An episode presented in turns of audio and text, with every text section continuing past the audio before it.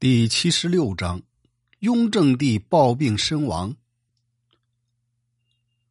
咱们再说中国西南有一群苗民，以前很野蛮。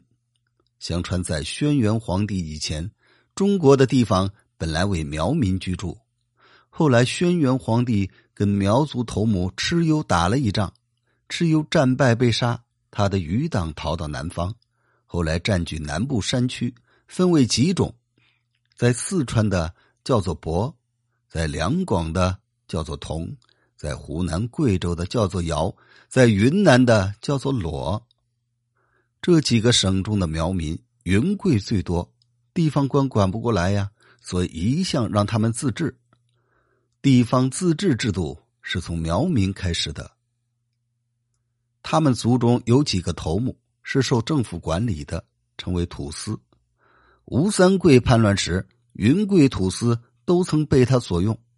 叛乱平定以后，清政府也没时间追究，所以苗民不服朝廷，专门劫掠边境的老百姓，常被骚扰，实在受不了。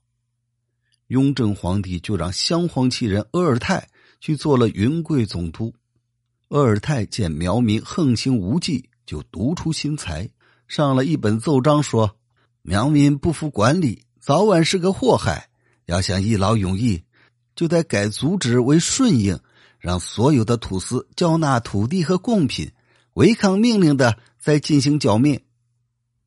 这份奏折交上去以后，满朝文武都吓了一跳。雍正帝很佩服他的远见卓识，极力嘉奖说：“嗯，奇才，真是奇才！这是老天爷送给我的。”于是，制造了云南、四川、广西三省的总督印，交给鄂尔泰，让他见机行事。鄂尔泰剿抚并用，抓了乌蒙土司鲁万仲、威远土司扎铁匠，以及镇远判守刁如真，降服了镇雄土司隆庆侯、广西土司岑养镇以及新平土司李百蝶。从此。云贵两省生苗两千多寨全都服从命令，愿意遵守约束。从雍正四年到九年，这五年里，鄂尔泰费尽苦心开辟苗疆两三千里，麾下的文武官员如张广嗣、哈元生、袁展成、韩勋、董方等人都因为平苗而升官，他本人也被封为伯爵。雍正帝还多次给他写信，说：“朕实在感谢这样的话。”这位阿伯爵的功劳不小，确实独一无二。雍正十年，把鄂尔泰召回去，任命为保和殿大学士。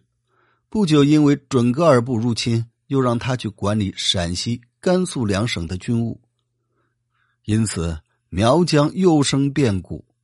雍正十三年春。贵州台拱的九股苗又反叛了，驻扎的士兵都被包围了，营里的柴火、水源也都被切断了，士兵们掘草为食，凿泉饮水，死守了几个月，这才等到提督哈元生的援兵得以突围出去。哈元生打算大举进剿，巡抚袁展成却认为苗人反叛是小事儿跟哈元生的意见不合。指派副将宋朝相带兵五千进攻台拱，刚走到半路，正好遇到苗民倾寨而来，清兵寡不敌众，纷纷败退。苗民接连攻陷贵州的各个府县，政府下令派云南、四川、广东等六省的兵去剿灭，特别任命哈元升为扬威将军，让湖广提督董方做副手。不久。又任命刑部尚书张昭为扶苗大臣，也跟着商量剿苗的事儿。哈元生沿途剿苗，收复了不少城市，还是比较能干的。没想到副将冯茂却又杀了投降的苗人六百多名，头目三十多人。剩下的苗人逃回去，将此事相互转告，缔结盟约，先把妻子儿女杀死，誓死抵抗官兵，形成蔓延。不可收拾。张昭到了镇远，还傻乎乎的报告说应该安抚。哈元生、董方也因为政见不同，相互看不起。不久，商议决定按地分兵，云南、四川的兵归哈元生，湖南、广东的兵归董方，彼此谁也不管谁，任由苗民东冲西突，始终没办法平定。朝上这般文武大臣都说是因为鄂尔泰胡乱改变制度，才酿成大祸。鄂尔泰这时已经回到朝廷，迫于压力。也自己上表请罪，请求辞去伯爵的爵位。雍正帝答应了他的请求，仍然让他在京中居住，商议平苗的政策。一天，雍正帝正和庄亲王允禄、果亲王允礼、大学士鄂尔泰、张廷玉在朝廷中商量事情，从下午一直谈论到晚上，这才下班。鄂尔泰因为苗族未平，格外伤心。回到家里，胡乱吃了一顿晚餐，突然看见太监急急忙忙的跑进来，气吁喘喘的报告说：“皇帝暴病，请大人立即进宫。”鄂尔泰连忙起身，来不及给马弄上马鞍，看见外面有一匹马，立刻骑上去，一路赶到宫前。下了马，他赶紧跑进宫去，看见皇帝床边人数不多，只有皇后已经到了。泪流满面，鄂尔泰揭开皇上的帐子，不看不要紧，一看吓了一大跳，忍不住哎呦一声。正在惊讶的时候，庄亲王、果亲王也到了，跑到近前一看，也吓了一大跳。庄亲王说：“快把帐子放下，好好处理后事儿，一面给皇后请安。”皇后呜咽的说：“好端端的一个人。”怎么就突然死了？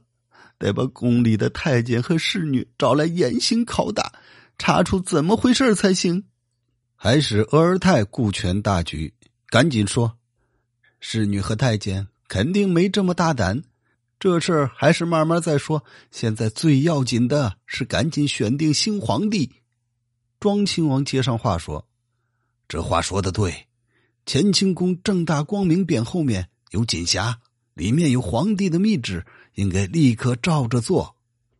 接着率领总管太监到乾清宫取下密匣，打开一看，原来是四皇子弘历为皇太子，继我之后继承皇帝位。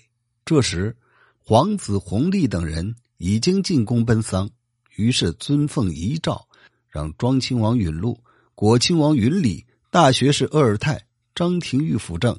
经四大臣商量，决定明年改元乾隆。乾隆继位就是清高宗纯皇帝。但雍正帝暴死的原因，当时讳莫如深，不能详查。只是从雍正以后，妃子进去跟皇上睡觉，得先脱光衣服，外面罩个袍子，让太监背进去。到门口的时候，自己裸体进去。据说这不是裸露癖发作，也不是为了寻找刺激，而是害怕有人行刺，承前避后。有人说，雍正帝的死是因为吕四娘为父报仇，但始终没有定论。